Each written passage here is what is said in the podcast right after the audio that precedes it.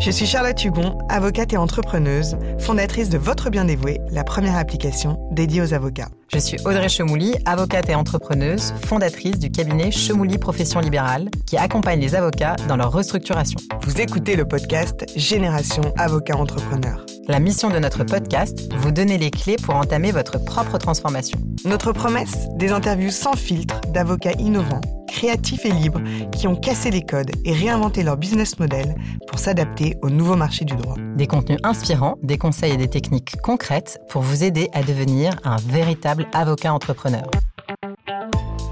Il est à l'origine de l'un des cabinets les plus atypiques du marché parce qu'ils sont plus de 50 associés et moins de 10 collaborateurs, parce que plus de 50% des associés sont des femmes et enfin parce qu'il semble n'y avoir aucune hiérarchie. Incroyable mais vrai, il est quand même à la tête de ce qu'il est communément appelé une grosse structure et pourtant il n'est mentionné nulle part qu'il est le fondateur, le managing partner ou le chef quoi. Le cabinet n'a pas fini de grossir, ils ont des bureaux à Paris, Nantes, Bordeaux, Lyon et Aix-en-Provence. Quatre nouveaux associés viennent de rejoindre le cabinet qui propose notamment une alternative innovante aux conventionnelles relations cabinet-avocat-client. À l'heure où beaucoup de questions se posent pour redéfinir les contours de l'association et de la collaboration, on a voulu entendre son point de vue, que l'on espère disruptif, pour reprendre un terme à la mode.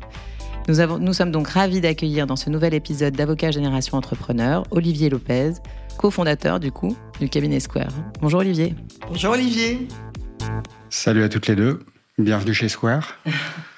Ah oui, parce que la particularité de cet épisode, c'est que Olivier nous a invités dans sa petite salle très cosy où on enregistre cette fois-ci, à la différence des autres. Bref, Olivier, on commence toujours nos épisodes par la même question. Olivier, qui es-tu? Quel est ton parcours? Alors, d'abord, qui suis-je? Euh, Je pense que, comme tout le monde, je suis le produit de mon histoire familiale et de mon histoire euh, personnelle. Mon histoire familiale, euh, moi, je viens des Cévennes. Euh, c'est une des régions les plus reculées, les moins peuplées de France, dans le sud de la France, dans le midi de la France. Et euh, je viens d'une famille euh, à l'origine d'agriculteurs. mes deux grands-pères étaient le mineur pour l'un, l'autre travaillait à l'usine. Ils ont été résistants, l'un a été déporté, l'autre euh, l'autre emprisonné au Baumette. Euh, J'ai un grand-oncle qui a été fusillé pendant la guerre. Donc je viens, viens d'une famille avec des valeurs très très fortes qui, je pense, m'ont été transmises. Euh, mes parents, tous les deux, euh, ont voulu partir des Cévennes pour aller à la ville et sont devenus fonctionnaires, hein, euh, presque comme dans une chanson de Jean Ferrat. Et moi, j'ai grandi dans, cette, dans cet environnement-là. Et j'étais, euh, j'étais pas très bon à l'école en tout ce qui était euh, euh français, euh, histoire géo, enfin les, les sciences humaines. J'étais, j'étais bien meilleur en sciences dures, en maths, etc. Non, j'étais plutôt prédisposé à pas faire du droit, à faire, euh, à faire, à faire maths sup. Et, euh, et, et, à être ingénieur, je pense, j'aurais, j'aurais atterri ingénieur informaticien. Mais pendant toute mon enfance, j'étais bercé, je suis un enfant des années 80, de la télé, et, pendant toute mon enfance, j'étais bercé par euh, le monde des affaires, Bernard Tapie, euh, les films qui, mettaient, euh, qui mettaient en scène des personnages qui évoluaient dans le monde des affaires. Et j'étais, j'avais une personnalité assez forte et, mes, parents, mon entourage me disaient toi t'es fait pour être avocat. Euh, sans, on n'en connaissait pas hein, dans ma famille, je viens d'une famille assez modeste et donc on connaissait pas d'avocat, mais l'image d'Épinal qu'on a de l'avocat, c'est euh, c'est le Dupont-Moretti, la grande gueule, la grande, la grande gueule et euh, faut croire que je devais l'être un petit peu. Et, et donc ce, donc je suis parti faire du droit à la place de Mathieu. Et je, j'ai fait du droit, j'ai découvert le, la faculté de droit et j'ai un peu tâtonné pour trouver. Mais euh, où à, Montpellier? J'ai fait exactement, j'ai fait euh, Toulouse et Montpellier, je fais le sud. J'ai fait euh, première année jusqu'à la maîtrise à Toulouse et ensuite j'ai fait mon M2 à Montpellier. Et très vite, je me suis rendu compte que c'était le droit des affaires qui, qui me convenait le mieux. Et donc j'ai fait un DESS, ça s'appelait à l'époque, en, droit des affaires à Montpellier, droit du commerce international. Et pendant ce passage à Montpellier, j'en suis parti en 2002, et pendant la, pendant le, donc en 2002, il y avait la job fair du DJCE, auquel on participait, Et pendant cette job fair, j'ai trouvé des stages à Paris, chez BNP Paribas et chez Arthur Andersen, euh, qui est devenu Ernst Young en 2002.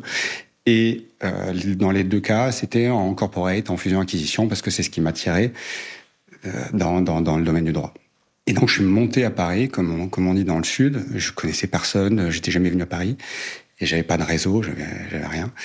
Et euh, donc voilà mon parcours euh, jusqu'au moment de commencer à travailler. Donc j'arrive à Paris et je commence, donc je fais mes stages, je deviens avocat. Donc j'ai le CAPA en 2003 et je deviens avocat, donc je prête serment euh, en janvier 2004, donc il y a exactement 20 ans.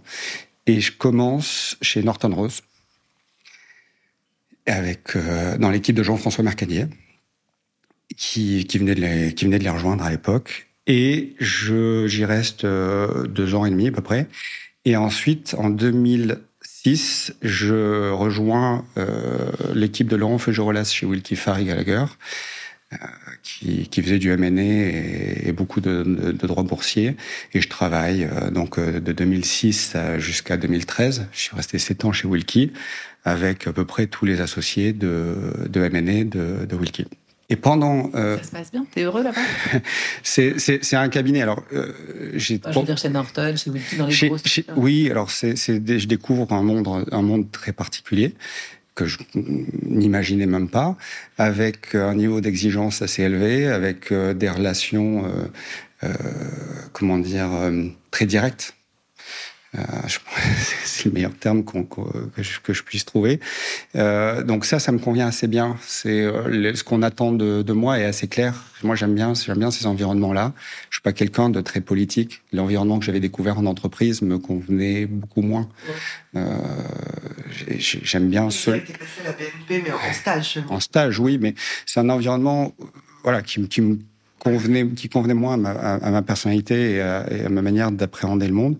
Et, ce que j'aimais dans le monde de Camille Avocat, c'est ce, ce, côté euh, très euh, méritocratie. Euh, je dirais euh, meilleurté, euh, plus les plus les associés te font confiance et donc te confient des dossiers de plus en plus complexes et, et plus tu travailles, plus tu gagnes. C'est presque mathématique. Donc j'aimais j'aimais beaucoup ce côté-là. Euh, D'autant que moi, je, voilà, je viens d'un environnement où j'ai pas de réseau, j'ai pas d'appui, j'ai pas, donc là, le côté méritocratique me, me plaisait énormément. Donc oui, j'aime ces environnements. Après, des environnements qui sont pas les, c'est pas les endroits où on s'éclate le plus, quoi. Faut le dire. Les, les, les grands cabinets d'affaires, c'est pas, c'est pas généralement là où on est là pour travailler. On est là pour travailler, on est là pour faire des heures, beaucoup d'heures. Tu finissais à 5 heures du matin? Ça m'est arrivé plusieurs fois, oui, oui ça m'est arrivé de dormir par terre, euh, que ce soit chez Norton ou chez Wilkie, euh, de, d'aller récupérer des coussins euh, sur des canapés pour me servir d'oreiller et, et faire... C'est pas un mythe, c'est pas... Non, c'est pas un mythe, c'est pas un mythe du tout. Euh, plus beaucoup plus chez Wilkie que chez Norton. Hein. On, on, faisait plus d'heures, beaucoup plus d'heures chez Wilkie que chez Norton, mais c'était lié aussi aux enjeux des dossiers qu'on faisait. Les, les, dossiers qu'on faisait chez Wiki étaient des dossiers généralement à plus d'un milliard d'euros d'enjeux. Il y a 20 ans, c'était, euh, c'était ça représentait encore plus que maintenant, mais c'était énorme. Et, donc, euh, oui, oui, j'aime l'environnement de travail. Et, je m'efforce aussi de le rendre le plus sympathique possible. Je, euh, je m'investis dans des activités sportives. Euh, euh, chez, chez Norton, il y avait un tournoi de foot euh, entre toutes les villes européennes. Donc ça, c'était super cool. Alors à Paris, j'avais essayé de, de, convaincre quelques-uns de mes, mes, collègues de venir avec moi au, au tournoi. Et je me suis retrouvé à être le seul à y aller. Donc j'ai joué une année, j'ai joué avec les Italiens, et puis l'autre année, j'ai joué avec les, avec les Anglais. Mais, mais c'était très sympa quand même. Il y avait plein d'activités comme ça. Chez Wilkie, qui était un cabinet euh, avec moins de monde et, et une présence européenne moins, moins forte, c'était beaucoup plus euh, parisien.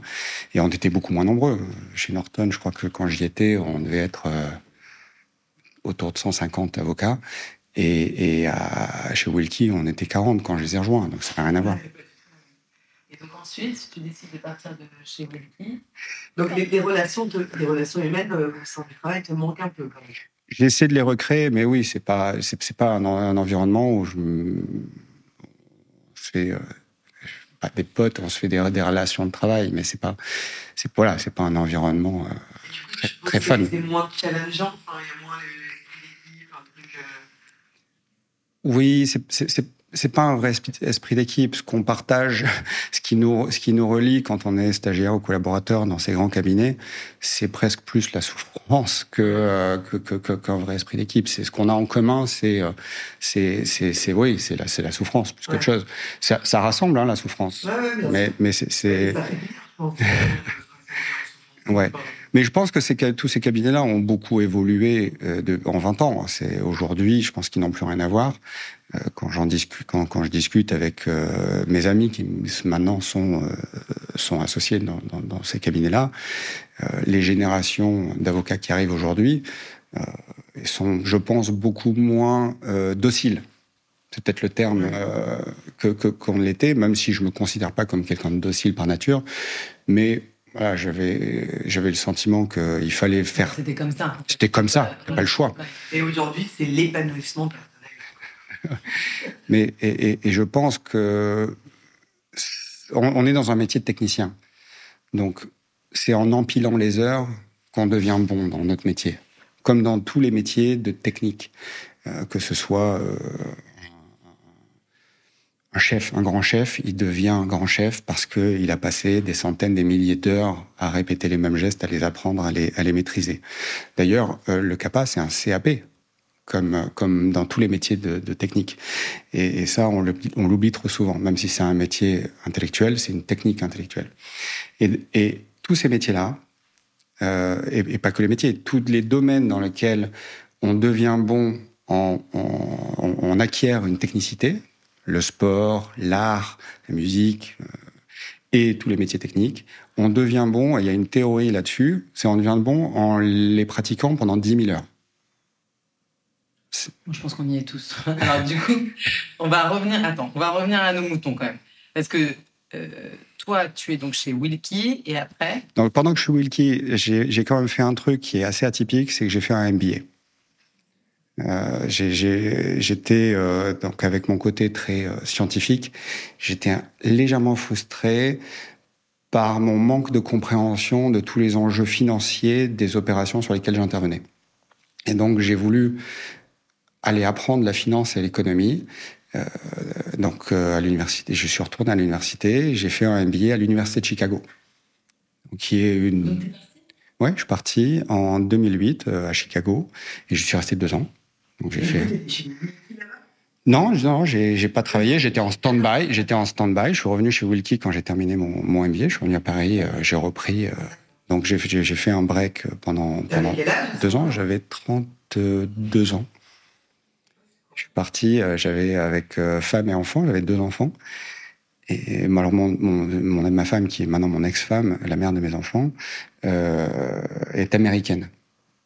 Donc, ce qui aussi euh, expliquait, ce qui expliquait un départ, euh, un départ aux États-Unis. Et on s'est séparés pendant qu'on était euh, à Chicago. Donc, je suis revenu sans, sans, la, sans, la mère de, ma, de mes enfants et sans, euh, et sans mes enfants. Euh, mais j'ai rencontré la, la, femme qui est maintenant mon, mon, épouse depuis 15 ans. Je l'ai rencontrée là-bas, à Chicago. C'était vraiment incroyable, Chicago, j'ai l'impression. C'était c'était euh, le, les, les, les, montagnes russes émotionnellement parce qu'un divorce c'est quand même émotionnellement le, le, la chose la plus dure moi que j'ai vécue dans, dans, ma vie et donc c'était les montagnes russes parce que j'ai rencontré euh, euh, ma, ma, ma, femme actuelle mon épouse l'amour de ma vie et j'ai euh, en fait, j'ai quitté mes enfants mais mais j'ai aussi appris l'économie et la finance et j'ai monté une start-up aussi pendant que j'étais aux, États-Unis. Bref, je reviens. Je... Non, pas du tout. Okay. Du tout, c'est dans le monde de l'art. Je reviens chez Wilkie en 2010. Et j'y reste euh, donc euh, jusqu'en 2013. Et là, en 2013, moi, je voulais devenir associé. Je voulais devenir associé parce que le métier d'avocat, je le conçois comme un métier dans lequel on a euh, son, on va dire, son fonds de commerce, sa clientèle. C'est ça le côté très entrepreneurial du, métier d'avocat. Moi, c'est ce qui m'avait attiré énormément dans ce métier d'avocat. C'est un métier dans lequel on est à la fois des techniciens, mais aussi des commerciaux euh, et, euh, et des managers. Et on fait tout en fait. Et c'est c'est ça le côté très entrepreneurial du, de l'avocat. L'avocat, c'est presque un start-upper. Un start-upper, au début de la start-up, il fait tout. Bah, un avocat, c'est pareil. Il, fait, il, remplit à lui seul tous les rôles. Le, rôle du technicien, le rôle du commercial, le rôle du manager, le rôle de, toute la gestion administrative. Il, y a, tout l'éventail euh, de ce qu'on doit faire dans une entreprise qui est fait euh, par la même personne. Et donc ça, ça, ça, ça m'attire beaucoup. Et en tant que collaborateur, on n'a pas cet aspect commercial d'aller chercher les clients. Et quand essayé de le faire euh, chez Wilkie, c'était euh, les clients qu'on peut ramener quand on a quand on a 32, 33, 34 ans.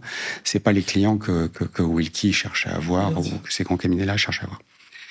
Ni les clients qui peuvent payer le niveau d'honoraire. de ces euh, de ces maisons. Et donc j'ai j'ai voulu devenir associé. J'ai une offre d'association. Donc j'ai cherché plus plein de cabinets. J'ai rencontré une douzaine de cabinets et j'ai choisi de rejoindre un cabinet français qui avait une cinquantaine d'avocats à l'époque, soixantaine aujourd'hui, euh, 15 associés. Et c'est un cabinet qui s'appelle IDES, un cabinet euh, lyonnais avec qui a un beau bureau, parisien. Et j'y suis resté deux ans. J'en suis parti parce que j'étais un petit peu frustré de la gouvernance. On était tous les associés étaient associés co-gérants. Et donc, on se retrouvait à 15 à décider.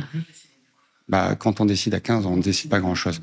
Et donc, il y avait, voilà, il y avait une lenteur, euh, à la fois une lenteur et une lenteur qui, qui, qui ne correspondait pas à, mon tempérament. Et donc, je les ai quittés en 2015. J'ai rejoint un cabinet qui, qui, qui était dirigé euh, de manière totalement différente euh, par, par un des deux fondateurs du cabinet. C'est un cabinet américain qui s'appelle Cohen et et qui ouvrait à l'époque son bureau parisien. Et donc j'étais euh, le troisième associé à rejoindre ce cabinet en 2015. Et, et, là, un environnement, une gouvernance totalement différente. Donc je me suis dit que ça allait euh, peut-être mieux me convenir. Et je les ai quittés au bout d'un an et demi. Euh, et là, c'était pour des raisons différentes. C'était la relation avec euh, avec mes associés certains de mes associés euh, ne, ne, me convenaient pas. Et donc là, j'ai décidé de, de, de, partir et je me suis dit que peut-être ça venait de moi. Euh, de, donc j'ai monté mon cabinet. Et donc j'ai monté mon cabinet tout seul. J'ai tout de suite, euh, c'était fin 2016, et j'ai tout de suite embauché une collaboratrice et quelques stagiaires parce que j'avais j'avais quand même. ça c'est Square. Alors ça s'appelait, je l'ai appelé Tomorrow's Lawyers, TSL.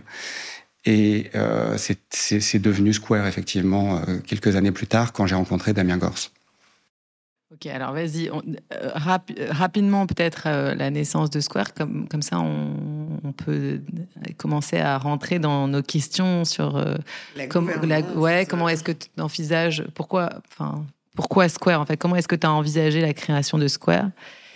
Qu'est-ce qui manquait après? Enfin, alors peut-être que tu peux nous rappeler comment est-ce que tu as rencontré ton associé, donc le cofondateur, l'autre cofondateur. Et après, c'était quoi euh, C'était quoi Square au démarrage et aujourd'hui, c'est quoi?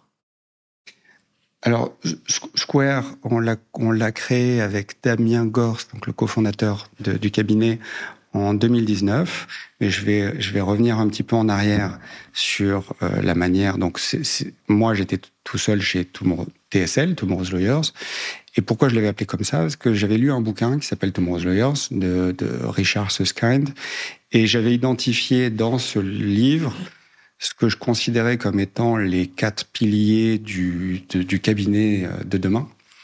Euh, un nouveau mode de relation entre le cabinet et les clients, Premier, pilier. Deuxième pilier, un nouveau mode de relation entre le cabinet et les collaborateurs, ou entre les associés et les collaborateurs. Troisième pilier, des nouvelles relations entre associés. Et le troisième pilier, l'utilisation poussée de la technologie. C'est les quatre piliers que j'avais identifiés dans, ce bouquin. Et donc, je me suis efforcé de, développer ce que je pouvais chez TSL. Je n'avais pas d'associés, donc je ne pouvais pas euh, innover en matière de relations entre associés. En revanche, relation avec les clients, j'ai testé plein de trucs. Relation avec les collaborateurs, j'ai aussi testé euh, pas mal de choses. Et euh, l'utilisation des technologies, je me suis tout de suite rapproché euh, de, de Legal Tech. Alors, en 2016, il y en avait moins qu'aujourd'hui. Et c'était les prémices. Et je me suis rapproché du Legal Tech. Moi, je fais du M&A, j'ai toujours fait du M&A.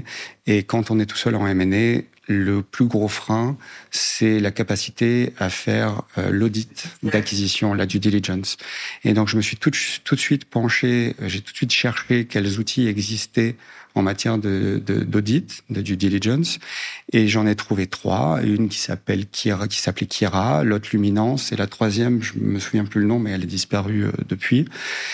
Et je l'ai, j'ai, alors à l'époque, c'était des petites boîtes, toutes ces boîtes. Et j'ai obtenu des démos, j'ai obtenu des, des, échanges avec les, CEO, les, les, fondateurs, les CEO de ces, de ces startups. Et je suis, j'ai choisi Luminance, qui me semblait être l'outil le, mieux. J'ai un, j'ai un background un peu tech. Je comprends les, les logiciels. Je, codais quand j'étais quand j'étais ado, donc je comprends comment les logiciels sont construits. Et donc ce qui me semblait être euh, l'outil le mieux construit, c'était Luminance. Et en plus, leur modèle économique euh, me semblait euh, plus, plus, pertinent, ouais, plus, plus pérenne à long terme, exactement. Et donc, je me suis rapproché d'eux. C'est une, une, boîte anglaise. Euh, et, et, et, ils m'ont pris comme euh, cabinet partenaire qui a donc c'est un logiciel d'intelligence artificielle qui analyse les, les documents et les contrats et qui tout seul va t'identifier si dans un contrat il y a des clauses de changement de contrôle, il y a des clauses de résiliation anticipée, euh, il y a des clauses d'indemnisation, tout ce à quoi tu dois faire très attention quand tu fais un audit sur une sur une cible. C'est un outil qu'on utilise toujours aujourd'hui. Pas assez, pas, je, je, je, trouve pas assez au, au, sein du cabinet, mais on a, ça, ça, fait partie, on les a eu euh, bah, cette semaine. On a eu un échange avec eux pour essayer de, de, de, de plus développer l'utilisation au sein du cabinet. Mais c'est un, un, un outil qu'on utilise. Parce que les audits, du coup, maintenant que la masse de collaborateurs ou de stagiaires est plus importante chez Square qu'à l'époque chez TSL. Du coup, vous refaites des audits. Euh, on, fait des audits avec des humains, quoi. On fait des audits avec des humains, avec la technique, parce qu'il y a quand même, c'est plus une méthode, avec la méthode que, que, que, que je connais, que j'ai apprise d'abord dans les dans les Big Four, puis euh, puis dans les différents cabinets anglo-saxons dans lesquels je suis passé. Et, et, donc on applique quand même ces techniques, et c'est vrai que c'est essentiellement des humains, mais on utilise aussi euh, les, les, outils. Raphaël Giordano qui nous a... Pardon, Dornano. Dornano. Pardon, Dornano. Qui nous avait... Euh, qui, elle, utilise euh, des, des outils tech pour faire ses due diligence, non? Je... Alors elle travaille... Enfin, elle, bon, je, après le podcast date un peu, mais... Euh, mais à l'époque, elle aussi, elle avait. Alors, elle, son business model est autour de, du deal. Donc, effectivement, elle était en train de réfléchir à utiliser de la tech avec de la due deal. Dans un premier temps, elle avait standardisé, en fait, ces due deal. le même, le même fonctionnement que chez les gros. Mais je dis peut-être des bêtises. Non. Bon. Non, mais peut-être. Non, mais Raphaël, elle a développé, euh, effectivement, son business model, c'est d'entrer par la porte de l'audit et, et elle, a, elle, a, développé dans son cabinet une méthode qu'elle qu avait probablement apprise dans le cabinet où elle était passée avant et, et qu'elle a développée et, et qu'elle euh, diffuse à, tout, à tous les associés, les collaborateurs du cabinet. Donc effectivement, l'audit, c'est une méthode plus qu'autre chose. Bon, revenons donc, du coup, tu, là, tu es tout seul avec euh, un peu de tech. Et on est en 2016. On est en 2016, 2017, fin 2016, 2017. 2018 et, et, au printemps 2018, un cabinet anglais me contacte pour euh, discuter de l'ouverture de leur bureau en France et on discute pendant plusieurs mois et on, on a très envie de travailler ensemble pour ouvrir euh, le, le, le, bureau français de ce cabinet. Et ce qui m'intéresse dans ce cabinet, c'est qu'ils ont euh, innové dans la relation entre associés. Ils ont un modèle de relation entre associés qui est très différent du modèle classique de partnership euh, et de partage des profits. Et donc, on discute pendant plusieurs mois et euh, vers la fin de nos discussions, je me rends compte que ça va pas euh, le faire avec eux, mais on n'a pas un moment où il y a une cassure des, discussions. Et au moment où je me rends compte que ça va va pas, le faire avec eux, il me présente Damien Gors, qui lui envisageait de les rejoindre en Angleterre. Euh, Damien habitait à Londres et il envisageait de les rejoindre en Angleterre. Et mais il leur a dit, moi j'ai besoin de, ressources en France, de bureaux en France. Mon, métier c'est d'être avocat français, pas d'être avocat UK. Et ils leur ont dit, bah, ça tombe bien, on est en train d'ouvrir la France, on va, on va te présenter Olivier. Et donc c'est comme ça que Damien et moi on s'est rencontrés. Et euh, d'abord c'était par téléphone et, euh, et Damien, euh, donc on, on, on, discute pendant une heure par téléphone. Moi je suis assez, enfin je lui dis pas que finalement ça va pas se faire. Je, j'explore et, et, je suis curieux de, de, de découvrir Damien. Je suis toujours curieux de toujours découvrir des nouvelles personnes. Et à la fin du, de la conversation, Damien me dit mais pourquoi t'as besoin d'eux? Finalement, pourquoi est-ce qu'on fait pas tous les deux? Pourquoi t'as besoin d'eux pour ouvrir ce que tu pour faire ce que tu veux faire?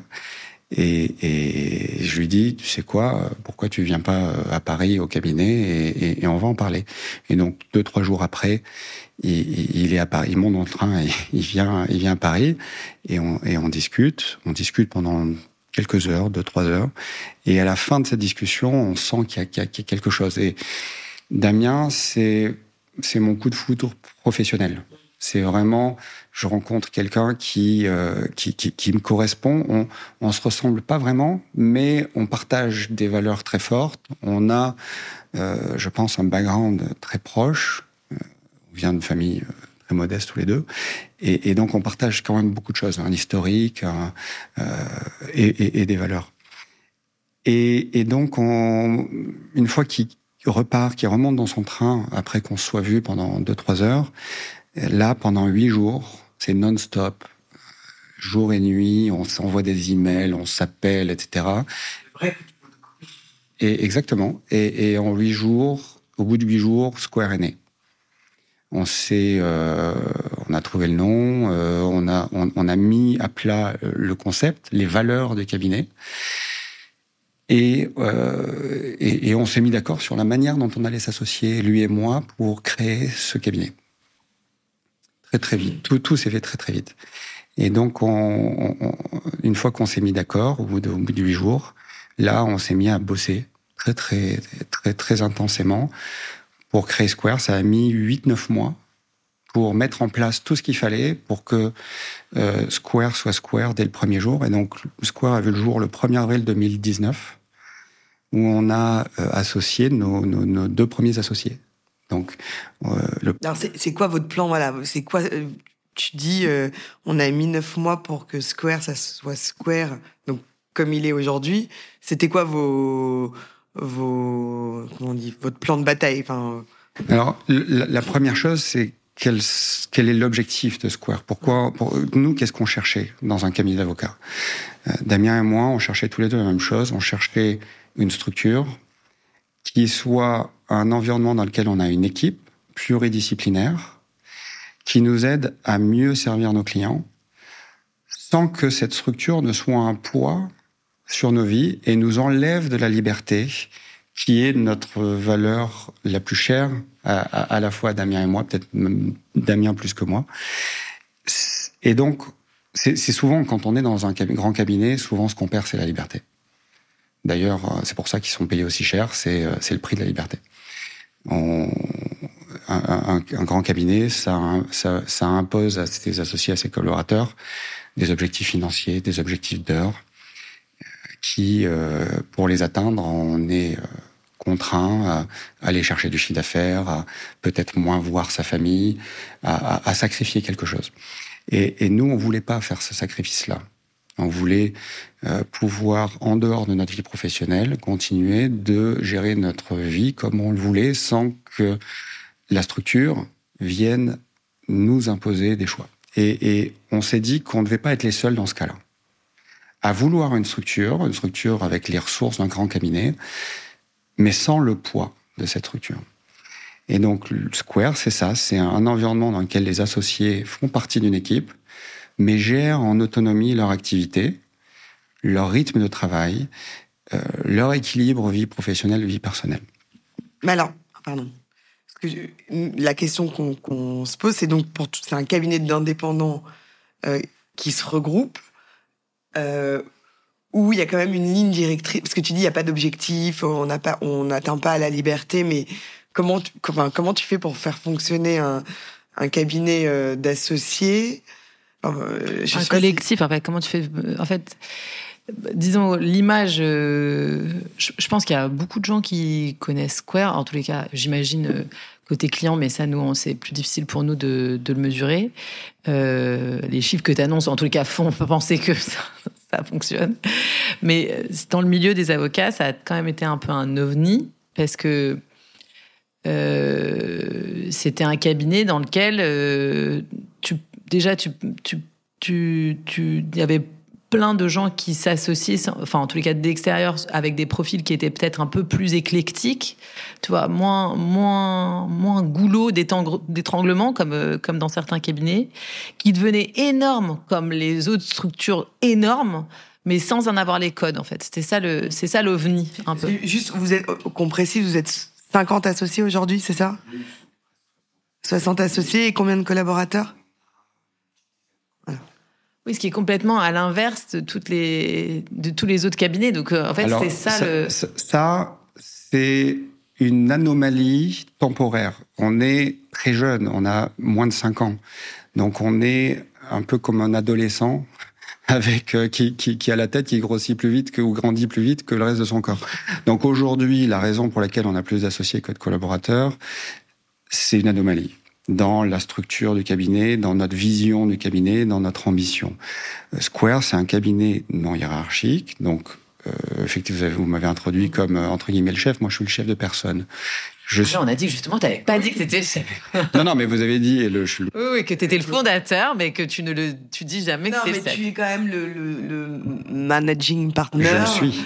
Euh, mais d'ailleurs, on, bon, on te laisse d'abord nous dire quelles sont les valeurs en fait de Square et les et les, et les, les, la ligne directrice. Et non, mais je, voilà. Donc le, le cabinet, il est, il y a, il y a la valeur principale de Square, c'est la liberté. Je viens de le dire. C'est c'est la raison d'être du cabinet.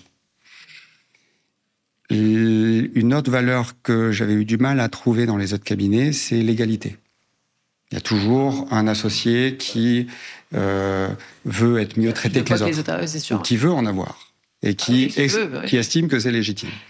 Nous, notre, euh, notre, notre, philosophie et notre modèle, c'est une égalité parfaite. D'ailleurs, le carré, le symbole du carré pour, euh, pour, pour, comme logo, c'est ça. Tous les côtés d'un carré sont égaux. Donc ça, ça, ça, ça diffuse cette, cette valeur-là. Et le côté R, c'est le côté liberté, euh, légèreté. Le, donc ces deux valeurs sont nos valeurs principales. La troisième valeur, c'est l'esprit d'équipe. Bah, la fraternité, en fait, es quand même très français. Liberté, égalité, fraternité. Oui, mais alors c'est des valeurs, sont des valeurs extraordinaires. Alors la fraternité, ça, a une dimension plus famille que que qu'équipe. c'est pas tout à fait la même chose. L'esprit d'équipe, et c'est ça en fait que nos associés viennent chercher chez Square, et c'est ça qu'ils doivent venir chercher. Et nous, c'est ça qu'on a essayé de, construire.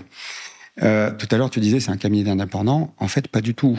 Euh, 80% de nos associés sont des avocats qui ont exercé dans des grandes structures, qui ont généralement atteint un niveau euh, de collaborateur senior ou de counsel, ou pour certains d'entre eux, de, jeunes associés dans des structures moyennes ou grandes, et qui nous ont rejoints, euh, pour, pour la plupart, ce que j'appelle un recrutement diagonal, au lieu de latéral, c'est-à-dire que c'est des collaborateurs seniors qui deviennent associés chez nous. Et c'est en ce sens-là que c'était au, début, ça a surpris tout le monde. Comment on peut recruter autant d'associés? Et la plupart, c'était des collaborateurs seniors. C'était pas on faisait pas du latéral, des, associés qui, quittaient un cabinet pour en rejoindre. Alors maintenant, on en a un peu plus de, des recrutements latéraux. Et donc, 80% de nos associés, c'est pas des anciens indépendants, c'est des avocats qui n'ont connu que des grandes structures et qui aiment ces grandes structures, qui ont développé une technicité très forte dans ces structures-là, qui ont développé des méthodes de travail qui sont éprouvées et qui aiment travailler en équipe. Et en fait, c'est ça qu'on vient chercher. Et, on le trouve, cet esprit d'équipe, on le trouve plus difficilement chez les indépendants. Parce que ah, ils ont pris des, des habitudes d'indépendants, et donc ils, ont moins l'habitude de travailler en équipe. Parfois, ils sont indépendants aussi parce que ils, ils ont été soit trahis, soit euh, blessés au sein d'une équipe. C'est souvent pour ça qu'on s'installe comme indépendant.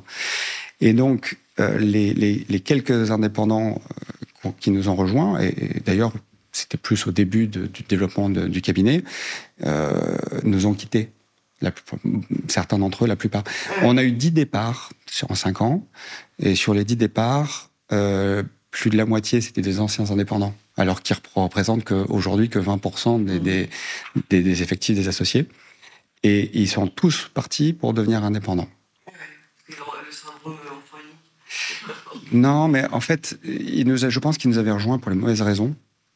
Euh, donc, je rencontre beaucoup, beaucoup de candidats pour nous rejoindre. Et, il y a certains des candidats qui euh, euh, passent quasiment tout l'entretien à me demander mais quelles sont les ressources du cabinet et combien ça va me coûter? Je vois qu'ils font des maths, etc. Et, et la première chose que je leur dis, c'est que ça va leur coûter plus cher que s'ils sont indépendants. Quand on est dans une structure dans un grand cabinet, ça coûte plus cher. Il y a plus de ressources, il y a plus de coûts, il y a, il y a, il y a des bureaux, euh, il y a, il y a oui, beaucoup d'outils. La structure coûte plus cher, sauf peut-être dans les structures de moyens, mais ces structures de moyens ne sont pas vraiment des cabinets. Et donc, je leur dis, il faut pas nous rejoindre parce que tu penses que ça va te coûter moins cher d'être chez nous. C'est, c'est pas le cas. Ce que, ce que tu vas trouver, un candidat, ce que va trouver un candidat chez Square, c'est une équipe et, ceux qui nous rejoignent, c'est ce qu'ils recherchent. Alors, du coup, je rebondis. Parce que nous, les, problèmes, les problématiques qu'on voit sur, euh, dans les regroupements, euh, parce que quand, quand tu as 60 associés dans un même cabinet, tu as quand même des gens qui sont assez éclectiques. C'est nécessairement. Alors après, ils partagent peut-être, ils partagent a priori tous euh, des valeurs de Square, etc. Mais enfin, c'est quand même, euh, c'est quand même, euh, quand même un très grand nombre de personnes. Et donc, euh, à faire vivre en collectif, les enjeux, c'est quoi? C'est comment est-ce que tu vas chercher du client? Comment est-ce que tu fais que tous tes associés euh, travaillent ensemble, puisqu'ils ont tous normalement le saint graal, le truc que tout le monde cherche, c'est-à-dire être associé. Mais en fait, comme ils le sont tous, t'as pas, t'as personne sur qui t'as marché. Tu, vois, il y a personne sur qui marcher puisque tout le monde est très égalitaire. Donc, comment est-ce qu'on, comment est-ce qu'on décide en termes politiques et financiers, parce que en fait, ça aussi, de conserver ta liberté, d'être euh, euh, d'avoir une hiérarchie flat. Comment, comment ça s'organise Et financièrement et politiquement? Alors, il y a plein, plein de questions que tu viens de poser. La, celle, à laquelle je vais répondre en premier, c'est comment tu fais vivre une équipe en, en, intégrant autant de personnes et aussi vite en plus. La meilleure manière de le faire, en tout cas nous, la manière dont on le fait, c'est qu'on est très sélectif sur qui on recrute, qui on choisit comme associé. On a euh, déjà, il faut que les valeurs du cabinet leur parlent cet esprit de liberté, ce côté très égalitaire qui parle pas à tout le monde. Hein. Il, y a, il y a des avocats, ils veulent être au-dessus des autres. Et, et, et si c'est ça qu'on recherche, il faut pas venir chez nous. Euh, et, et, il y a des avocats qui cherchent pas à travailler en équipe. Les avocats, c'est pas leur mentalité. Et donc, tu t'es fait une grille au fur et à mesure. De... Est-ce que vous avez des critères objectifs On a des critères très, très, très précis de recrutement. Donc, on a quatre critères.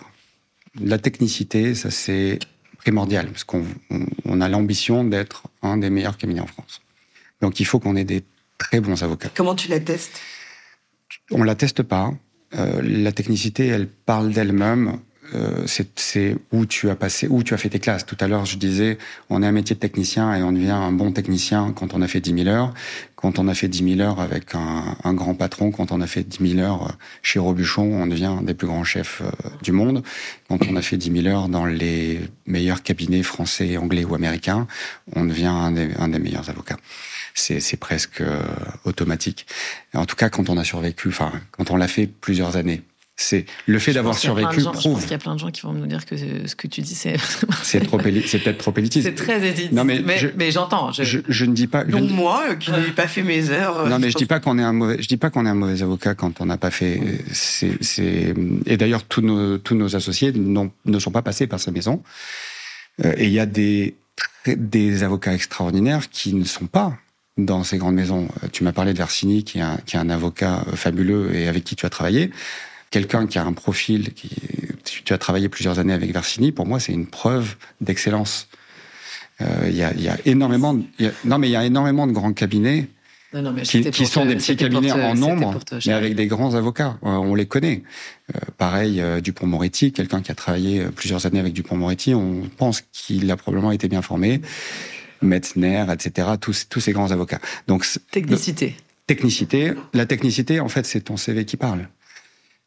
Là, et, et, on s'attarde beaucoup plus sur les avocats avec les, associés ou les cabinets dans lesquels tu es passé que ton pédigré universitaire. Le deuxième critère, c'est le côté entrepreneurial. Donc chez nous, et je vais, je vais commencer, je vais donner un début de réponse sur le modèle économique. Euh, chez nous, il n'y a pas de rémunération garantie. Donc, y a, on n'a pas de service partner tous nos associés sont des associés qui ont un caractère très entrepreneurial. Qu'est-ce que ça veut dire? Tout à l'heure, je disais entrepreneurial. Pour moi, ça veut dire euh, être à la fois un bon technicien, un bon commercial, un bon manager, et, quand on est dans son cabinet aussi, un bon gestionnaire. Bon, nous, chez Square, on a enlevé le côté euh, gestionnaire puisque la gestion du cabinet, c'est l'équipe de gestion qui s'en occupe. On libère nos associés, qui sont d'ailleurs souvent, les avocats sont souvent pas des très bons gestionnaires. la phobie administrative nous frappe tous, et je pense que c'est lié aussi à notre à notre profil. Mais c'est pas que le temps, c'est on, on, est quand même une profession très intellectuelle. Les tâches administratives euh, parfois nous paraissent comme rébarbatives euh, par rapport aux questions que nos clients nous posent et aux problèmes qu'on doit résoudre pour eux. Et donc forcément, c'est moins stimulant et ça nous intéresse moins. Le donc côté très entrepreneurial, d'aller chercher euh, ses clients et, de bien s'en occuper. Ça, ça c'est très important pour nous. Et ça, on, le, on le voit très vite quand on discute avec nos candidats. Et le modèle, en fait, comme il n'y a pas de rémunération garantie, il fait peur à, à des avocats qui euh, n'ont pas ce caractère entrepreneurial ou en tout cas qui n'ont pas confiance dans leur capacité à, trouver et à garder des clients. Donc c'est presque de l'auto-élimination. Troisième critère, c'est l'esprit d'équipe. Donc c'est notre valeur. C'est notre valeur que la liberté, l'égalité, c'est du top-down. C'est on peut l'imposer dans les règles de fonctionnement du cabinet. L'esprit d'équipe, on peut pas l'imposer. C'est le rêve de n'importe quel dirigeant d'entreprise d'avoir un esprit d'équipe très fort dans, dans, dans, son entreprise, mais ça c'est pas quelque chose qui s'impose. C'est pas quelque chose qui se travaille quand même? C'est-à-dire le dirigeant d'entreprise, il est pas, il peut pas l'insuffler quand même, non? Il peut pas l'insuffler. Il peut éventuellement le décourager ou l'encourager. Ah, d'accord. Okay. Mais mais il peut pas forcer des personnes qui n'ont pas l'esprit d'équipe à l'avoir. Et donc, nous, pour nous, c'est un critère de recrutement très important d'avoir l'esprit d'équipe, d'avoir, et ça, on, on met l'accent de manière très forte là-dessus dans nos échanges avec nos candidats. Et le dernier critère, c'est le respect des autres, le savoir-vivre, la manière dont euh, on se comporte au sein euh, d'une entreprise, dont on, dont on gère nos échanges avec les autres personnes avec qui on travaille.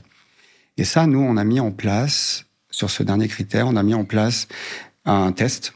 Je pense qu'on est le seul cabinet à avoir ça. Ça s'appelle Work Well Together. C'est une entreprise qui, qui euh, vend ses services pour aider euh, les entreprises à recruter. Et on est le seul cabinet ah, local. Donc tu fais, tu fais faire un test pour savoir s'ils rangent bien sa chambre.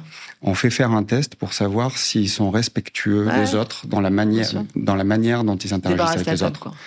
Pas, non, mais Alors, en fait, c'est marrant, c'est marrant, mais... marrant, que tu parles de ça. Il y a un test de recrutement qui s'appelle le test de la tasse à café. Ouais.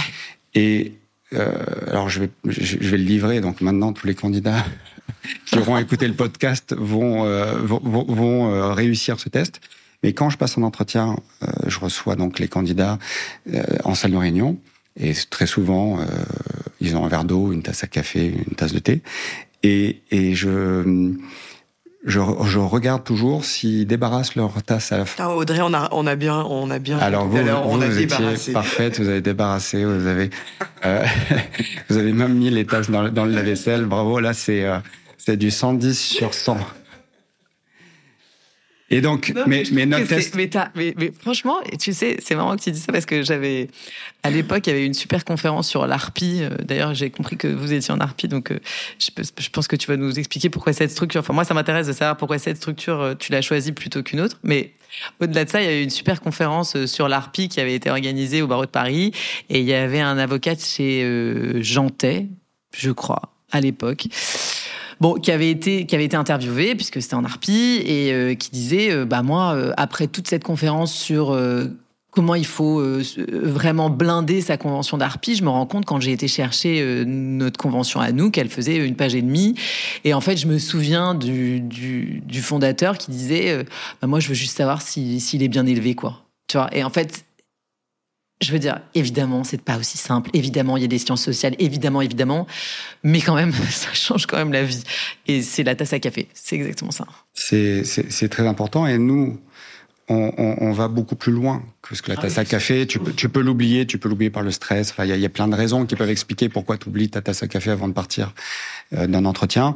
Nous, on va aller beaucoup plus loin que ça. On a mis en place un test qui s'appelle Work Well Together, euh, qui c'est une vingtaine de questions. Ça prend à peu près un quart d'heure à chacun de nos candidats euh, pour y répondre.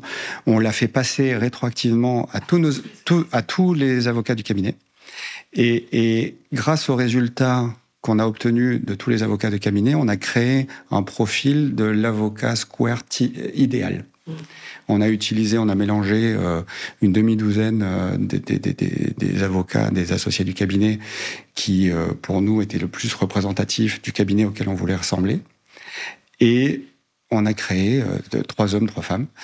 Et on a ouais, créé ce profil type c'est génial ça. C'est, et, et il ressemble à quoi tu et, ou... et, et bah, il est, euh, il est extrêmement respectueux. Euh, c'est, c'est, c'est primordial chez nous. Il y a personne qui gueule dans les euh, sur sur quelqu'un. Ça c'est quelque chose d'inacceptable chez nous. Euh, c'est arrivé quelques fois euh, qu'il y a eu il y a eu quelques altercations, pas beaucoup. Ça se compte sur les doigts d'une main. Et systématiquement, c'est, c'est je suis intervenu pour euh, dire aux personnes qui étaient à l'origine de ces altercations que c'était inacceptable chez nous et que si elles pouvaient pas euh, corriger ce comportement, elles devaient partir du cabinet. C'est très simple. Euh, le chiffre d'affaires chez nous, ça n'excuse absolument aucun comportement. Donc, être respectueux des autres, gérer ses émotions, gérer son stress, quelque chose de très important chez nous. D'ailleurs, on fait même des formations chez nous là-dessus et, euh, et être tourné vers l'autre. On a, euh, c'est quelque chose qui est une certaine forme de générosité, de bienveillance. Il y a plein de termes, peut-être parfois un peu galvaudés, un peu trop utilisés ou mal utilisés, mais c'est, c'est de manière générale faire attention à l'autre. Ça, c'est quelque chose que, que, ce test permet de mettre en évidence. Et donc, on s'est mis, euh, voilà, on, le test donne des indications sur la manière dont nos candidats interagissent avec les autres et en fonction de nos critères à nous, parce que d'une entreprise à l'autre, les critères de recrutement sont pas les mêmes. Donc nous, c'est impossible de tricher à ce test parce que euh, le candidat ne peut pas savoir quels sont nos critères. Et en plus, ça nous donne une note, un pourcentage de correspondance à l'associé idéal. Je comprends. Et donc, du coup, ça, ça nous ramène à, au particularisme de Square, ce candidat idéal, qui est donc la, la hiérarchie flat. C'est comment, comment c'est quoi la hiérarchie flat ah, c'est, euh, que, je, comme je disais tout à l'heure, je suis le chef de personne au cabinet. Et les associés n'ont pas de compte à me rendre sur le chiffre d'affaires qu'ils réalisent. Euh, on est, on, on est très différent de tous les autres cabinets, et, et ça explique aussi pourquoi on a choisi l'ARPI comme euh, mode d'exercice. tous les grands cabinets sont des partnerships, sont des, euh, quelle que soit la structure qu'ils ont choisie pour exprimer ce partnership, ce sont des partnerships dans lesquels ils se partagent du profit. Les cabinets, euh, la plupart des grands cabinets génèrent entre 30 et 40% de chiffre d'affaires en profit. C'est l'ordre de grandeur, même pour être un peu plus fin, c'est entre 32 et 38 la, 80, 90% des grands cabinets euh, dégagent ce, ce, ce, type de profitabilité. Et les règles de rémunération au sein de ces cabinets C'est tout simplement la manière dont ce profit est réparti entre chaque associé. On a des modèles It What You Kill, on a des modèles euh, Lockstep, on a un mélange entre les deux. Il y a plein, il y a plein, plein, plein de règles. Il y a, je pense, autant de règles que de cabinets de partage de ce profit. Nous, notre modèle, c'est un modèle différent. C'est un modèle de partage de chiffre d'affaires. Donc, on n'attend pas, on n'attend pas de savoir si on a fait du profit et combien de profit on a fait pour rémunérer nos associés. On leur verse non pas un pourcentage, enfin, euh, un pourcentage de profit, on leur verse un pourcentage de chiffre d'affaires. C'est la même règle, c'est une, une, règle mathématique. Et d'ailleurs, on a développé notre propre logiciel, euh, notre propre RP, pour gérer cette règle mathématique et l'appliquer automatiquement à, à, tous les associés. Donc, nous, ce qu'on fait... Du coup, les charges sont proportionnelles au chiffre d'affaires, les charges de reverser au cabinet. Alors, on a un modèle qu'on espère vertueux. C'est un modèle qui euh, rémunère mieux les plus performants. Donc, plus on est performant, plus on a un pourcentage de chiffre d'affaires élevé. Euh, en gros, nos associés touchent entre 75 et 85% de chiffre d'affaires. Donc, sur la globalité Qui du chiffre. génère. Mais du coup, vous faites quand même facturer encaisser quand même. Bien, on fait que encaisser. Oui, on fait ça. que sur l'encaissé. Et, et on verse la rémunération dans les huit jours de l'encaissement de chaque facture. Et vous, vous payez parce que toutes les charges, enfin, je sais pas, moi qui suis euh, indépendante, j'ai 50% de mon chiffre d'affaires à la fin. Comment vous, vous arrivez à 20% On a à peu près 20% du chiffre d'affaires du cabinet qui couvre toutes les charges de la structure et chaque associé paye ses, comme dans la plupart des grands cabinets. Euh, quand on dit que c'est le cabinet qui paye les charges, en vrai, c'est l'associé qui paye ses charges. C'est juste que c'est le cabinet chaque qui associé qui paye ses charges, URSAF, etc. D'accord. Alors attends, parce que excuse-moi, c'est un ovni. non, parce que pour le coup, j'ai quand même vu beaucoup de cabinets d'avocats et alors ça, j'avais jamais vu. Oui, oui, non, mais je te confirme. Et et donc du coup. Donc 20 pour bon peu importe un pourcentage 20 En moyenne, en euh, moyenne, non non pas 30. Pas c'est- 30, en moyenne 20% sur le sur tout le En moyenne, je facture 100, j'encaisse enfin, j'encaisse 100, je facture, j'encaisse 100 hors taxe et je récupère 80. Je paye mes charges, c'est classique. De toute façon, vous avez sur, trop les 80, d'associés. sur les 80, tu Ouais, payes tes de toute façon, vous aurez trop d'associés pour, euh, pour que ce soit fait autrement. Donc, euh, OK. Mais euh, tu as dit que le fait qu'aujourd'hui, il n'y ait que 10 collaborateurs, c'est une anomalie. Ça veut dire qu'à terme, vous avez. Parce que là, aujourd'hui, vous avez une pyramide inversée. Exactement. No- notre, on a mis en place une règle qui est maximum un collaborateur par associé. Maximum. Oui, on, est. alors moi, je suis totalement anti-pyramidal.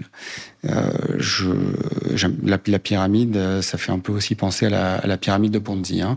Euh, et, parfois, j'ai le sentiment que les cabinets, c'est une pyramide de Ponzi où on fait racheter les parts des anciens associés par les nouveaux associés. Donc c'est, l'entrant qui paye le sortant, comme dans la pyramide de Ponzi.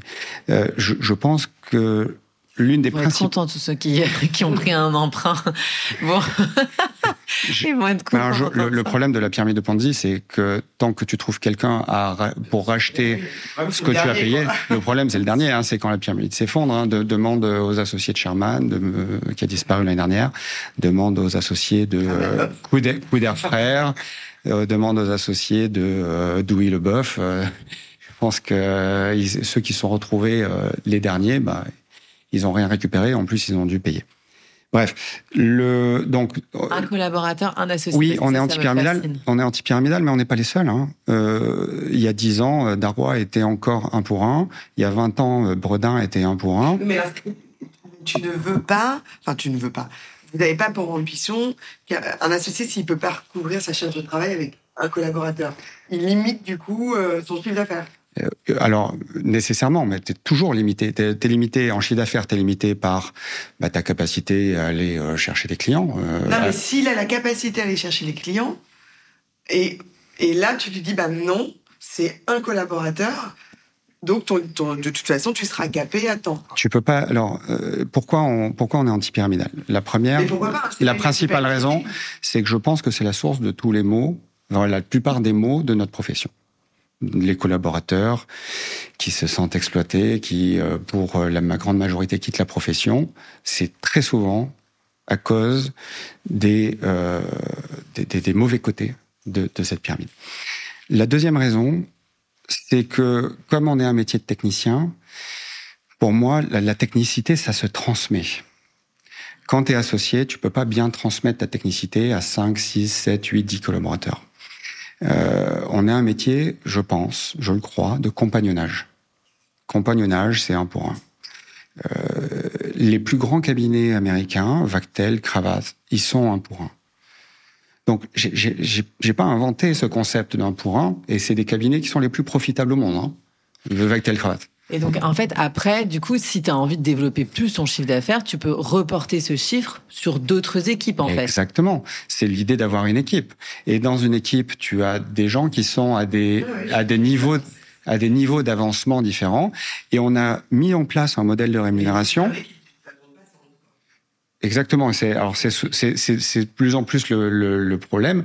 Euh, les associés qui réussissent à développer, ils ont de moins en moins de bande passante pour pour intervenir sur les dossiers des autres. Et attends, et quand ils interviennent sur les dossiers des autres, ça se passe comment Si j'ai compris, c'est quand même un peu euh, it what you kill, un peu, enfin complètement. Sauf la, la, partie des chats. Mais du coup, comment celui euh, qui va travailler sur le dossier apporté par un autre euh, associé je, je, vais vous expliquer. Alors déjà, le hit what you kill, oui et non. Euh, je pense qu'il y a un problème d'interprétation de, ce que ça veut dire hit what you kill. Le hit what you kill, donc c'est une règle de répartition du profit, comme je l'ai dit, dans les cabinets, la plupart du temps dans les cabinets américains. Le hit what you kill, ça veut dire quoi? Ça veut dire que l'associé, l'intégralité de sa rémunération, elle est basée sur sa capacité, sur le chiffre d'affaires qu'il a apporté au cabinet, pas le chiffre d'affaires qu'il a traité. Alors très fréquemment, le chiffre d'affaires qu'il a généré, c'est aussi très fréquemment celui qu'il a traité. Mais la règle de rémunération des what you kill, c'est quand on est rémunéré intégralement sur la base de sa capacité à originer, à apporter du chiffre d'affaires au cabinet. C'est le côté commercial. C'est le rainmaker, quoi. C'est le rainmaker, c'est le côté commercial, c'est ce qui est rémunéré, c'est le, le, talent commercial. Nous, on a un cabinet de techniciens. Donc, on rémunère beaucoup mieux la technicité que le talent commercial. On rémunère la technicité trois à quatre fois plus que le talent commercial. Donc chez nous, le euh, l'originateur d'un dossier, il va gagner entre 15 et 20 de chiffre d'affaires. Et le traitant du dossier va gagner entre 60 et 65. Quand tu additionnes les deux, tu arrives au 75 euh, à 85 C'est les pourcentages de l'apport la, d'affaires, quoi. C'est 20 Dans, oui, c'est exactement. On a, encore une fois rien inventé. On a appliqué quelque chose qui se pratique non seulement chez nous, mais dans la plupart des, euh, métiers. Le commercial va généralement euh, empocher euh, autour d'un tiers de la marge. Voilà, dans tout, toutes les entreprises. Dans l'industrie, ça va être 3-4%. enfin bref. Non, mais ce qui est intéressant, ce qui est très différent comme modèle, c'est pas en soi de rémunérer plus la technicité que l'apport. C'est pas en soi de rémunérer l'apport. C'est même pas en soi de faire les deux. Ce qui est très différent, c'est de de ne pas le faire sur la base de marge. C'est pas le faire sur la base de du profit en fait. C'est pas le faire en disant euh, t'occupes deux bureaux, euh, une chiotte t'es consacré et euh, t'as quatre collaborateurs. Bah du coup, je dis que toi, tu, je vais te rémunérer, euh, tu vois. mais ma question c'est le jour où t'as. C'est logique quand même. Ah, mais oui, mais en fait, le fait qu'il y ait si tu fais un collaborateur par personne, en fait, tu ne feras jamais de charges différentes pour les uns et les autres. Enfin, au pire, tu as un collaborateur au moins. Bah, Donc en fait, c'est ça le truc, c'est que du coup, c'est un, un, un call cause. C'est un call cause, c'est un kibbutz. J'arrêtais pas de dire, c'est un kibbutz, c'est un kibbutz entre les. Mon, mon pari sur euh, cette, euh, cette règle de maximum en collaborateur par associé, déjà, déjà cette règle, elle évoluera peut-être dans le temps. C'est, on est très très pragmatique hein, avec Damien sur sur cet aspect-là. On n'est pas dogmatique. On, on verra comment euh, les comportements évoluent et, et, comment ça se passe. Mais on a voulu s'imposer quelque chose d'assez drastique, qui est peut-être plus éloigné euh, enfin, qui est peut-être éloigné de là où on va atterrir à la fin, mais on voulait s'imposer cette règle pour forcer des comportements vertueux et pour éviter des, des comportements moins vertueux. Mais je pense aussi, je fais le pari, excuse-moi, je fais le pari qu'on arrivera à faire du leverage sur la technique, sur la technologie, euh, plus que sur les humains. D'accord, attends, je, je, je- C'est une magnifique transition, Charlotte. Tu peux pas la louper, celle-là. Ok, mais euh, du coup, j'ai- en plus, j'ai perdu ma question. Attends, je vais tuer sa Non, si, c'était sur les charges. Euh, en fait, non, c'était pour savoir ce que vous mettiez en commun. Euh, Qu'est-ce que vous, euh, Square, vous donnez euh, aux associés? Donc, la tech, euh, des Tout. bureaux. Tout ce que tu trouves dans un grand cabinet, D'accord.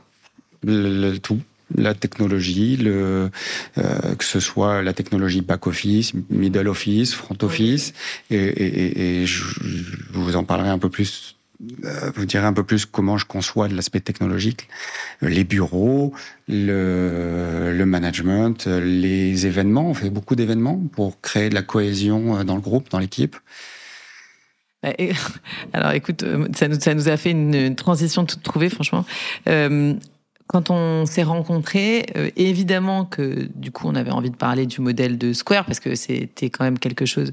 En fait, je vais te, je vais te confier quelque chose. La raison pour laquelle moi ça m'intéressait ce modèle, c'est que c'est la, je connais euh, bien une des, des partenaires chez vous, une des associées chez vous.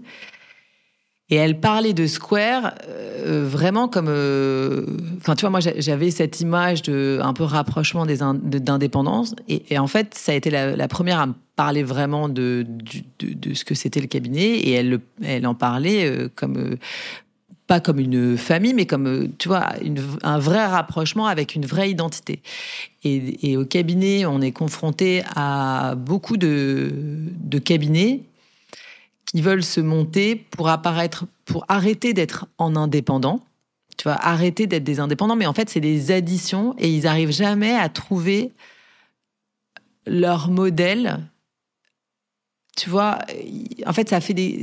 Ils veulent apparaître avec une, une vitrine, mais comme il n'y a pas de fond, il y a comme il n'y a pas de, de, non, substance, tu vois, ouais, et t'as t'as pas de valeur. Et c'est ça, c'est ça ce que je, tu vois, ce que j'ai à la fin de cet entretien, c'est, enfin, euh, à la fin de cette partie de l'entretien, pardon, c'est, c'est vraiment que c'est pas du bullshit euh, profondément, c'est vraiment les valeurs et vous les, vous les faites infuser euh, par ailleurs euh, dans tout- toutes vos actions, quoi. En fait, tout à l'heure, quand je t'ai parlé des critères de recrutement, vous l'avez pas relevé, mais il y a un critère de recrutement qui est le critère principal de recrutement dans tous les autres cabinets, qui n'en est pas un chez nous, c'est le chiffre d'affaires.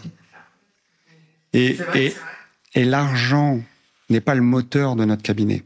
Alors que ce que tu viens de décrire des indépendants qui veulent se rapprocher, c'est l'argent leur moteur. Ils veulent faire plus de chiffre d'affaires. pas, tu prends, t'as pas de minimum pour rentrer chez Square?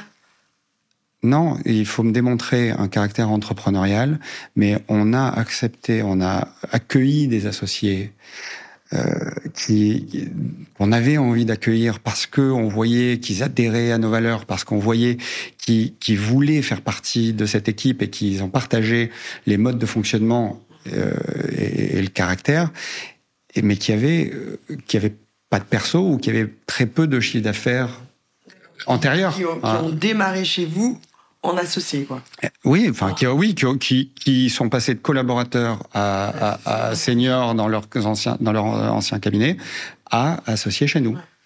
On est complètement en train de dépasser le temps, mais en fait, la raison pour laquelle je te disais, enfin, c'est c'est pas. euh, Alors, oui, tu as tout à fait raison. Le Non, critère du je chi- pouvais insister, pardon. Je- le critère de chiffre d'affaires, le critère de chiffre d'affaires est un critère euh, qui est pas présent chez vous et qui est très important chez les autres. Mais euh, en fait, la raison quand, quand les indépendants se regroupent, c'est pas tellement pour faire plus de chiffres, c'est pour apparaître plus gros. Tu vois, c'est une volonté d'afficher quelque chose de commun vis-à-vis du marché. Et, et en fait, quand t'as pas de substance, c'est très compliqué de, de faire ça. Bah, quand tu fais semblant d'être ce que tu n'es pas, Ouais. et, que, C'est très et, que, compliqué. et que tu parles à des gens sophistiqués, ils le voient assez vite que tu n'es pas ce que tu prétends Oui, être. mais je vais te dire, et à conseiller, je vais te dire, c'est pas facile non plus parce que tu- tu- en fait, c'est très compliqué.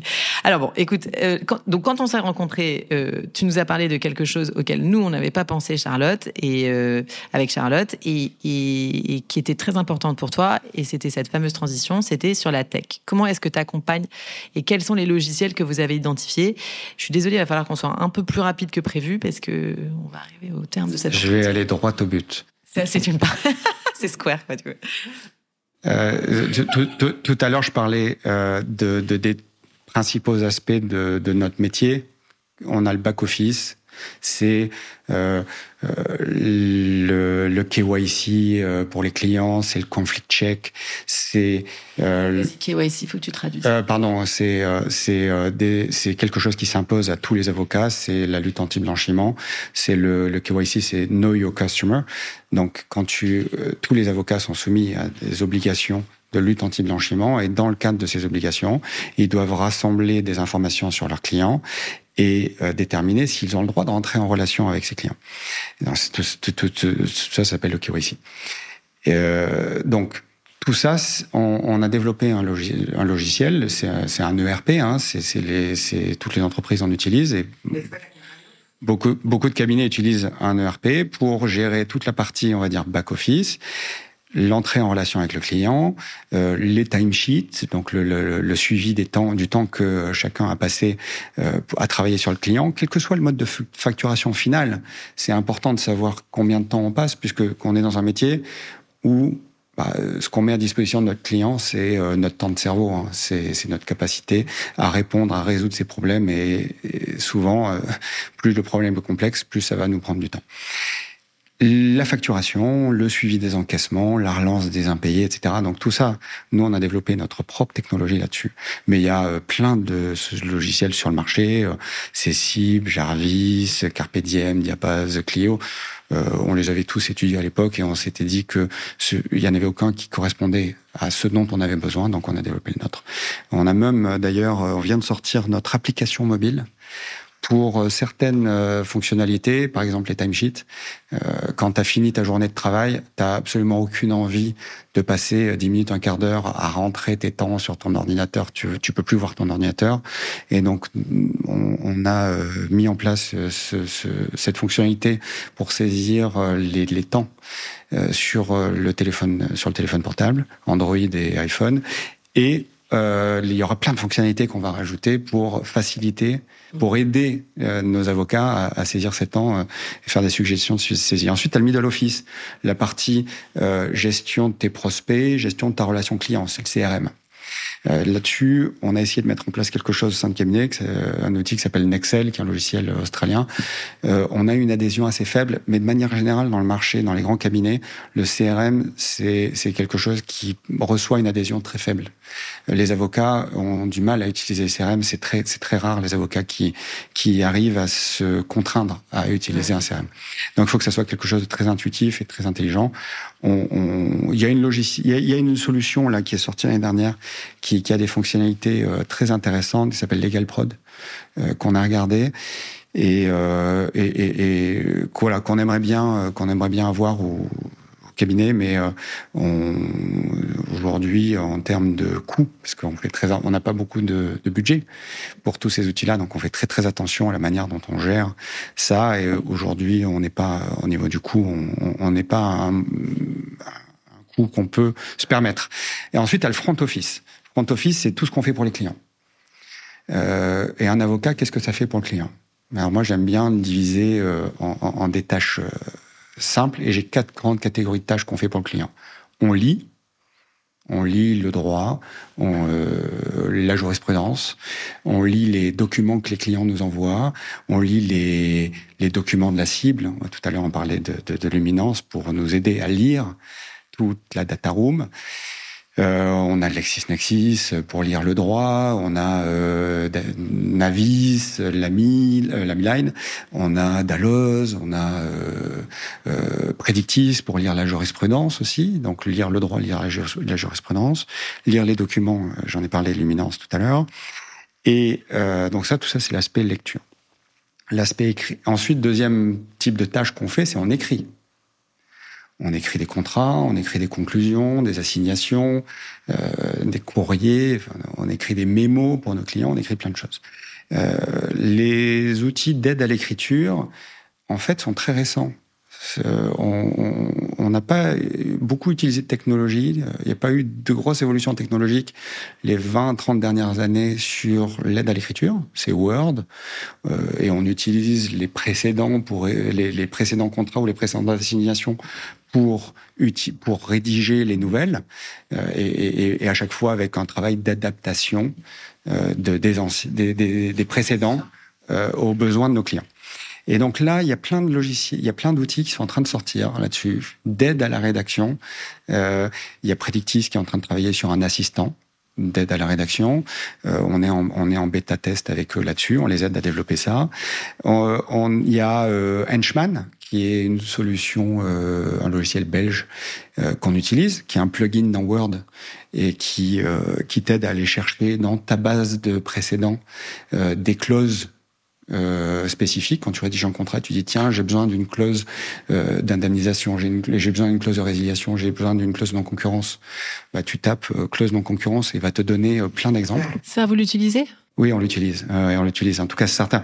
Euh, c'est toujours difficile dans un cabinet d'avoir oui, une adhésion sûr, tout le monde les utilise pas, globale. Ça, certain. Mais, mais on, je veux dire, oui. vous le mettez à la disposition et ça, et ça oui. marche on bien. a des groupes d'utilisateurs, ça marche bien, euh, et, et, ceux qui l'utilisent adorent. Mais on a, comme je te disais, on a, tout ça c'est en fort développement. Il y a un autre outil qui s'appelle Spellbook, je crois, qui est en train d'être euh, d'être développé euh, sur la base d'intelligence artificielle. Je crois que c'est motorisé par ChatGPT. Bref, il y a plein d'outils qui vont sortir et ça, ça va euh, ça va exploser. Donc ça, on l'étudie de manière, on fait très, on, on a une euh, une veille là-dessus on étudie tout ce qui sort. Ensuite, tu as euh, tout ce qui est parler, communiquer. Bon, pour parler, t'as pas, euh, t'as pas grand chose en outils technologiques, sauf les outils de visioconférence qui sont sortis pour la plupart ou qui sont, qui ont explosé pendant le Covid. Et euh, pour communiquer, tu as les outils de, de communication euh, en entreprise ou de groupe. Euh, Slack est probablement le meilleur exemple. Et puis la dernière catégorie de tâches que tu fais euh, en front office, c'est que tu gères un projet tu fais du project management. Donc, tu gères un dossier, tu gères un projet. Les deux outils que tu utilises, c'est des outils de planification et les outils euh, de gestion de documents en ligne pour, pour que ton dossier soit bien rangé et que tu retrouves euh, tout de manière très facile. Donc, euh, les outils de GED et les outils de planification. Euh, voilà, si je dois donner un éventail total de la texte. Les outils de planification, aujourd'hui, on n'a pas d'outils spécifiques. Moi, ce qu'on disait, c'est que tu as une adhésion, euh, c'est compliqué d'avoir des avocats euh, qui, de manière globale, euh, utilisent le même outil. Et l'adhésion, la facilité d'adhésion, c'est ce qui est le plus important quand tu mets en place un outil dans un grand cabinet. Et donc, je, vais préférer utiliser un outil Microsoft qui est intégré. Nous, on utilise Microsoft 365 je vais préférer un outil Microsoft qui sera peut-être moins performant qu'un outil qui a été euh, développé de manière spécifique, parce que c'est intégré dans ce qui existe. Je, je, paye déjà la licence, même s'il est moins bon, au moins il est accessible, il communique avec tous les autres euh, outils qu'on utilise. Donc de manière générale, je vais, je vais privilégier des outils Microsoft à des outils spécifiques. Alors il faut qu'on finisse cette interview. Et, euh, et, on va faire comme à la fin de tous nos interviews, nous allons te poser les questions qui fâchent. La première question, c'est la question politique. Si tu devais supprimer une règle de déontologie, ce serait laquelle?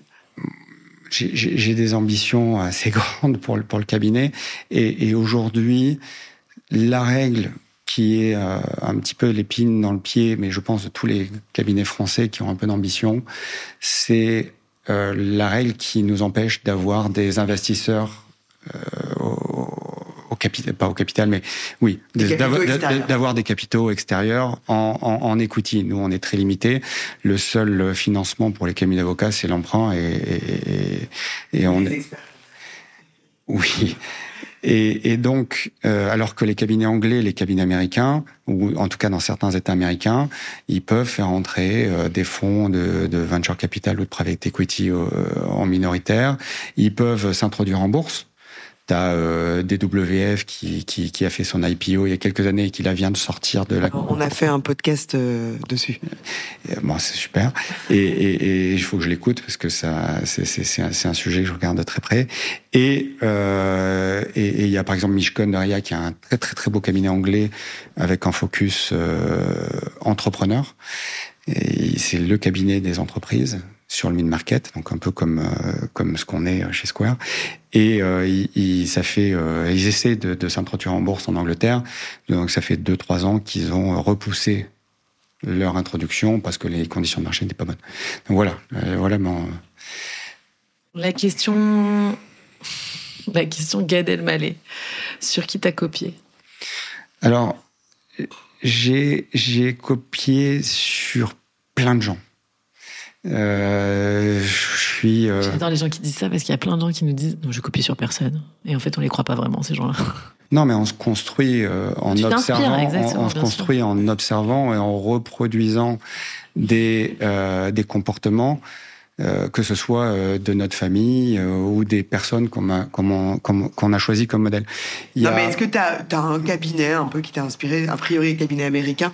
Je vais vite parce qu'on a dépassé mais très largement le temps prévu. faudra faire des coupes alors. Non, on ne coupe rien, c'est pour ça. Euh, est-ce que tu as un cabinet, par exemple un, cabinet, un modèle de cabinet américain Non, tiens, alors le, le plus beau cabinet américain, c'est Kirkland Ellis. C'est aujourd'hui en chiffre d'affaires le plus gros cabinet du monde. Il fait 6 milliards de chiffre d'affaires. C'est un cabinet basé à Chicago, une ville, vous avez compris, que je connais bien. Et euh, c'est un cabinet magnifique qui a eu une, trajectoire euh, fulgurante euh, sur les dix dernières années. Et, on, a appris quelque chose chez eux, c'est la règle de l'association à 7 ans de barreau. Ça, nous, c'est nos collaborateurs, quand ils rejoignent le cabinet, en général, on les recrute quand ils prêtent serment, en année zéro, et ils savent que à 7 ans de barreau, s'ils sont toujours là, on leur offrira l'association, et c'est à eux de la refuser. Donc on est sur un up or out, parce que s'ils la refusent, ils doivent quitter le cabinet. On est sur un up or out inversé, c'est-à-dire que c'est eux qui décident s'ils sont up or out. Ok. Là, notre dernière question, et on va te demander de faire euh, vraiment trois conseils très courts, et tu peux en faire qu'un, qui est donc notre fameuse question, c'est euh, la question Steve Jobs. Quels seraient les trois conseils ou le conseil que tu donnerais pour un avocat entrepreneur qui a envie de créer un groupement? Tu veux dire rejoindre chez Square, chez Square rejoindre Ah bah non, tu, me, demandes, tu me demandes un avocat qui est entrepreneur qui veut créer un Ouais, groupement. exactement. tout à Et, fait. et, et donc, euh, rejoindre Square, c'est pas créer un groupement, c'est rejoindre, Non, c'est une blague. c'est rejoindre Ouais. une équipe. Mais, mais si vous voulez rejoindre euh, l'équipe la plus sympa et, et, et la meilleure euh, aujourd'hui en France, parce qu'on a plusieurs bureaux zéro. en France, vous venez chez Square. Mais euh, un avocat qui voudrait créer un groupement, et on en a parlé, hein, j'ai déjà commencé à répondre à cette question. J'ai un seul conseil à donner, c'est que l'argent ne soit pas le moteur du groupement. Si l'argent est le moteur du groupement, le groupement échouera. Il faut avoir, c'est pas moi qui l'ai inventé, euh, il y a Simon Sinek qui tout son business tourne autour de ça. C'est il faut avoir une raison d'être, il faut avoir un why. Pourquoi est-ce que le groupement existe? Et ça ne peut pas être l'argent, parce que l'argent c'est pas un moteur. L'argent c'est une conséquence de ton moteur. Quel est ton moteur? Pourquoi tu fais ce que tu fais? Nous, Square, on l'a fait parce qu'on voulait avoir une équipe de grands cabinets sans en avoir euh, les mauvais côtés, en ayant une liberté pour gérer euh, notre vie. Donc, le conseil que je peux donner, c'est trouver la raison non financière, non monétaire pour laquelle vous voulez créer un groupement. C'est la meilleure conclusion depuis très longtemps qu'on ait eue, même si on aime toujours les conclusions de nos autres, de nos autres interviewés. ah oui, c'est terrible. Euh, Merci beaucoup Olivier. Merci à vous. Merci. Ce podcast a pour ambition de réveiller l'avocat entrepreneur qui sommeille en vous. Alors si vous avez envie d'oser, contactez-nous, nous vous accompagnerons dans votre projet. Si vous voulez nous suivre et nous soutenir, abonnez-vous au podcast Génération Avocat Entrepreneur, disponible sur l'ensemble des plateformes d'écoute. N'hésitez pas à le noter 5 étoiles et à en parler autour de vous. Vous pouvez nous retrouver sur nos réseaux sociaux, Charlotte Hugon, fondatrice de Votre Bien Dévoué, et Audrey Chemouli, fondatrice de Chemouli, profession libérale. À très vite pour un nouvel épisode de Génération Avocat Entrepreneur.